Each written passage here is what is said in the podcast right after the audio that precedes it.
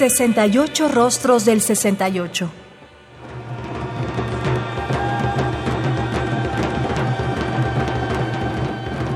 ¿Qué músicas surgieron en esa época?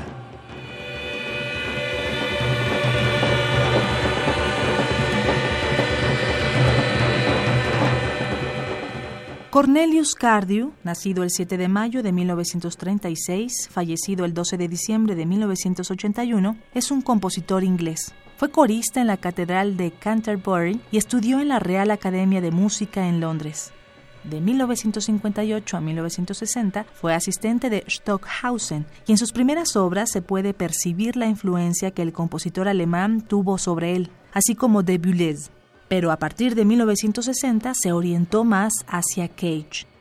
Las composiciones más conocidas del periodo vanguardista de Cardew son Treatise, de 1963 a 1967, una partitura gráfica de 193 páginas, y The Great Learning, de 1969, una composición en siete partes basada en las traducciones que el poeta Ezra Pound hizo de Confucio. En 1969, junto a Howard Skempton y Michael Parsons, formó la Scratch Orchestra, un ensamble experimental creado inicialmente con el propósito de interpretar The Great Learning. El ensamble se separó en 1972 y a partir de entonces, Cardew empezó a participar activamente con la izquierda política y abandonó la música de vanguardia.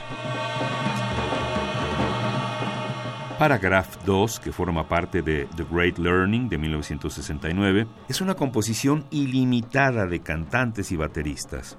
La pieza toma inspiración de los monjes budistas que van a una cascada para practicar sus cantos. El sonido de la cascada no se puede ahogar, pero inspira a la voz para alcanzar altos niveles de potencia y pureza. En esta obra, las voces pelean contra los tambores y a medida que las voces desaparecen de la pieza, los ritmos del tambor comienzan a unirse y a escucharse cada vez más fuertes.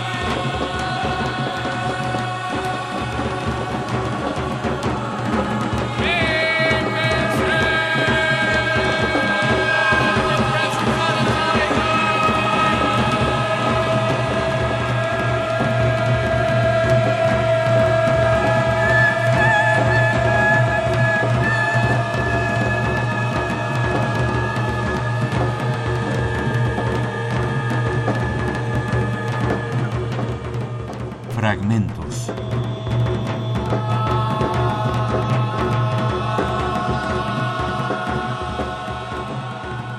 Paragraph 2, con una duración de 22 minutos, de 1969, de Cornelius Cardew, es interpretada por The Scratch Orchestra, dirigida por el compositor, editada por el sello Deutsche Grammophon en el año 2002.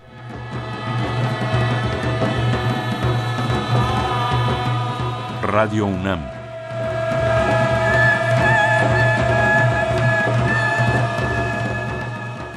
Experiencia Sonora.